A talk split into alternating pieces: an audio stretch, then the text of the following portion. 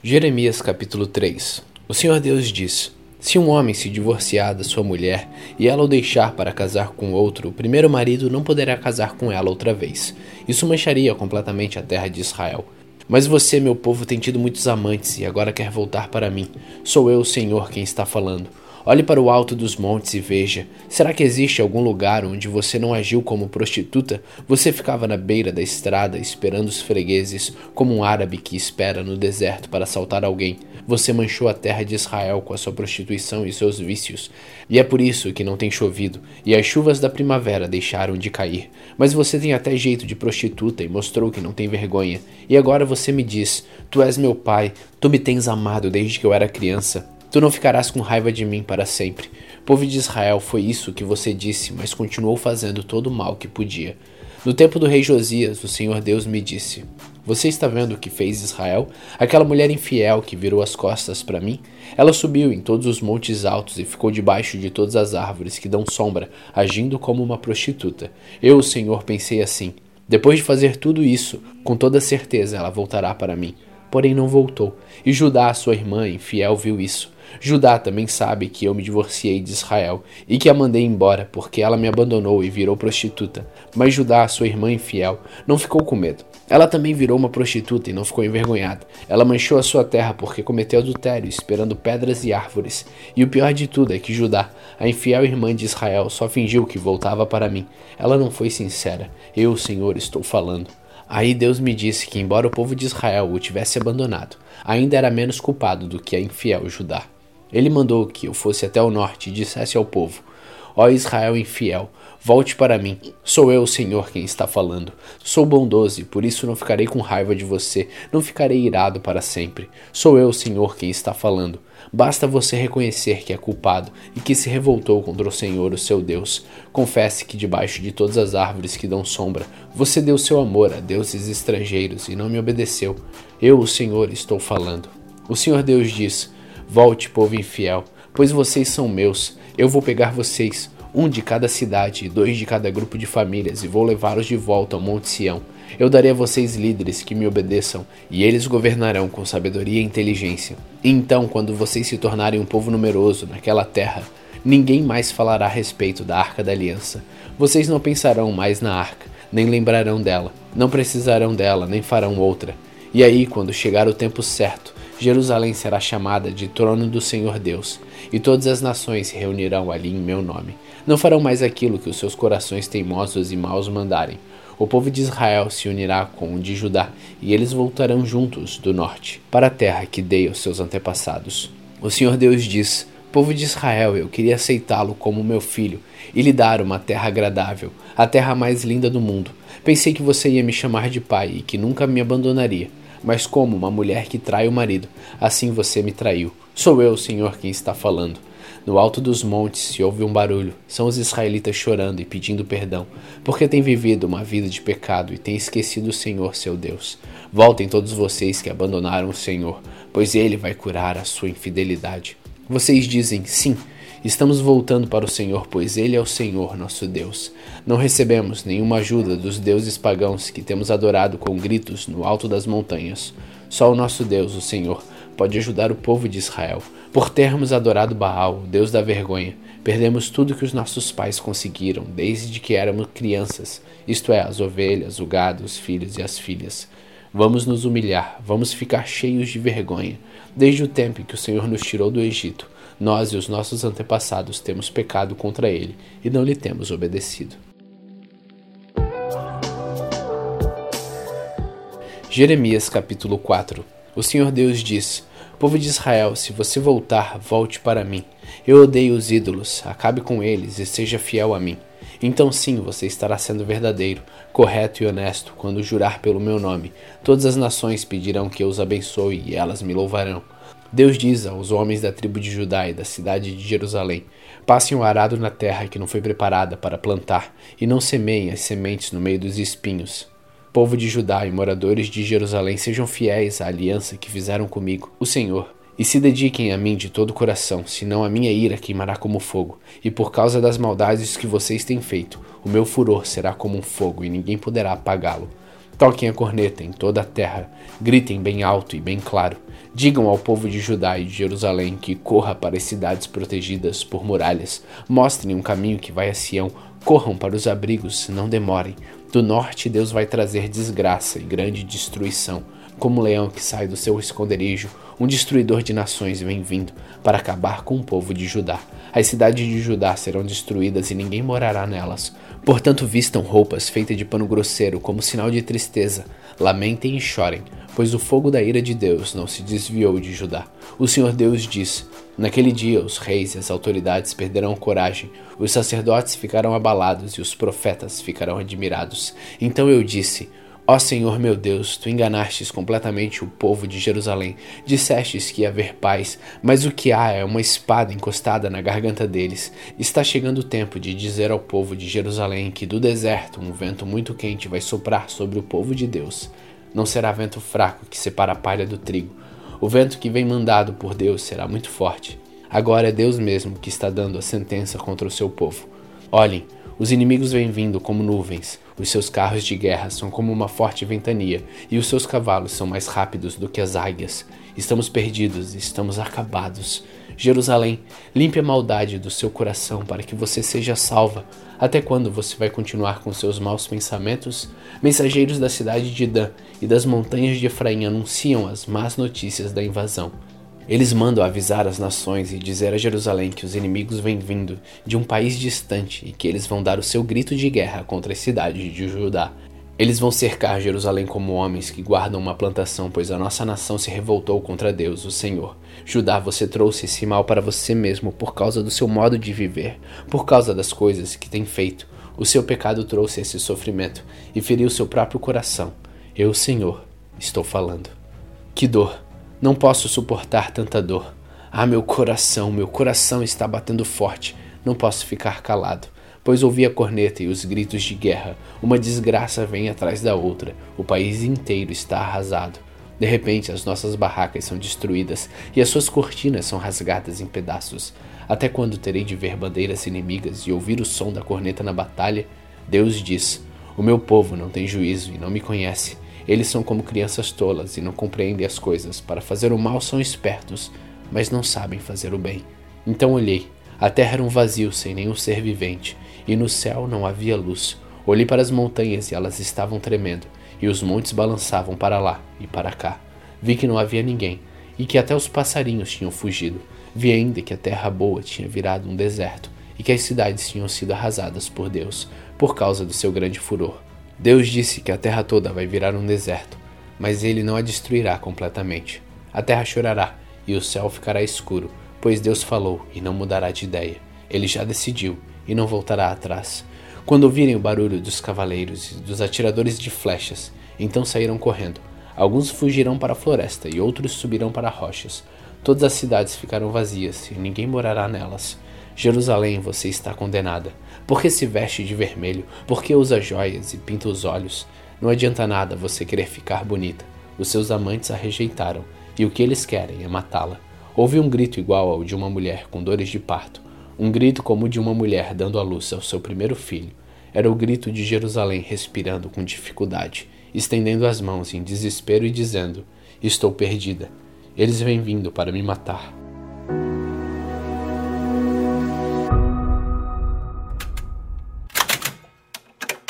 Salmos capítulo 104 Ó Senhor Deus, que todo o meu ser te louve. Ó Senhor meu Deus, como és grandioso! Estás vestido de majestade e de glória, e te cobres de luz. Estende os céus como se fossem uma barraca, e constróis a tua casa sobre as águas lá de cima.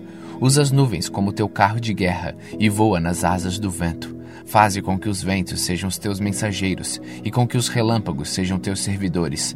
Tu pusestes a terra bem firme sobre os teus alicerces, e assim ela nunca será abalada. Cobriste a terra com o oceano profundo, como se ele fosse uma capa, e as águas ficaram acima das montanhas. Porém, quando repreendeste as águas, elas fugiram. Quando ouviram teu grito de comando, saíram correndo. As águas correram pelos montes e desceram para os vales, indo ao lugar que preparastes para elas. Tu pusestes um limite para as águas, a fim de que não cobristes de novo a terra. Tu fazes seguir as nascentes dos vales, e os rios correm entre os montes. Da sua água bebem todos os animais selvagens, com ela os jumentos selvagens matam a sede. Nas margens dos rios, os pássaros fazem seus ninhos e cantam entre os galhos das árvores. Do céu tu envias chuvas para os montes e a terra fica cheia das tuas bênçãos. Fazes crescer capim para o gado e verduras e cereais para as pessoas que assim tiram da terra seu alimento. Fazes a terra produzir o vinho que deixa a gente feliz, o azeite que alegra e o pão que dá forças. Muita chuva cai sobre as árvores de Deus, o Senhor, sobre os cedros que ele plantou nos montes Líbanos. Ali os pássaros fazem seus ninhos e as cegonhas constroem as suas casas nos pinheiros. Os cabritos selvagens vivem no alto das montanhas, e as lebres se escondem nos rochedos. Tu fizestes a lua para marcar os meses, o sol sabe a hora de se pôr. Tu fizestes a noite, todos os animais selvagens saem quando escurece. Os leões novos rugem enquanto caçam, procurando a comida que Deus dá. Porém, quando o sol aparece, eles voltam e vão se deitar nas suas covas. Então as pessoas saem para o serviço e trabalham até a tarde. Ó Senhor, tu tens feito tantas coisas e foi com tanta sabedoria que as fizestes. A terra está cheia das tuas criaturas. Ali está o mar imenso, enorme, onde vivem animais grandes e pequenos, tantos que não podem ser contados. No mar passam os navios, e nele brinca o Leviatã, o monstro marinho que tu criastes. Todos esses animais dependem de ti, esperando que lhe des alimento no tempo certo. Tu dás a comida, e eles comem e ficam satisfeitos. Quando escondes o rosto, ficam com medo. Se cortas a respiração que lhes dá, eles morrem e voltam ao pó de onde saíram. Porém, quando lhes dá o sopro de vida, eles nascem, e assim das vida nova à terra. Que a glória de Deus, o Senhor, dure para sempre, que ele se alegre com aquilo que fez. O Senhor olha a terra e ela treme, toca nas montanhas e elas soltam fumaça. Cantarei louvores ao Senhor enquanto eu viver, cantarei ao meu Deus a vida inteira. Que o Senhor fique contente com a minha canção, pois é dele quem vem a minha alegria. Que desapareçam da terra aqueles que não querem saber de Deus, e que os maus deixem de existir. Que todo meu ser te louve, ó Senhor Deus. Aleluia.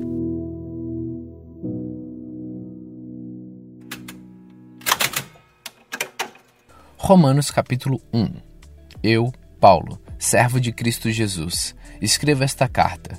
Deus me chamou e me separou para ser apóstolo, a fim de que eu anuncie a boa notícia do Evangelho de Deus.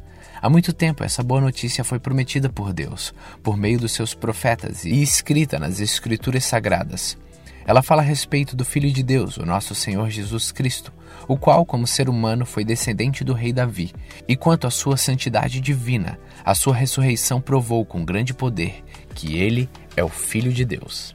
Por meio de Cristo, Deus me deu a honra de ser apóstolo no serviço de Cristo para levar as pessoas de todas as nações a crerem em Cristo e serem obedientes a Ele. Entre essas pessoas estão vocês que moram em Roma, a quem Deus tem chamado para pertencerem a Jesus Cristo. Por isso eu escrevo a todos vocês que estão em Roma, todos vocês a quem Deus ama e a quem tem chamado para serem o seu próprio povo. Que a graça e a paz de Deus, o nosso Pai, e do Senhor Jesus Cristo estejam com vocês. Em primeiro lugar, por meio de Jesus Cristo, dou graças ao meu Deus por todos vocês, pois o mundo inteiro se ouve falar a respeito da fé que vocês têm. Eu sirvo a Deus com todo o meu coração, anunciando a boa notícia a respeito do seu filho. Deus é testemunha que eu digo a verdade. Ele sabe que eu sempre lembro de vocês e oro por vocês. E peço a Deus que, se for da sua vontade, Ele faça com que agora eu possa ir visitá-los, pois eu quero muito vê-los, a fim de repartir as bênçãos espirituais com vocês para fortalecê-los. Quer dizer, para que nos animemos uns aos outros por meio da fé que vocês e eu temos. Meus irmãos, Quero que saibam que muitas vezes resolvi ir visitá-los, mas fui impedido até agora de fazer isso, pois eu gostaria que o meu trabalho produzisse resultados entre vocês também, como tem acontecido entre os não-judeus.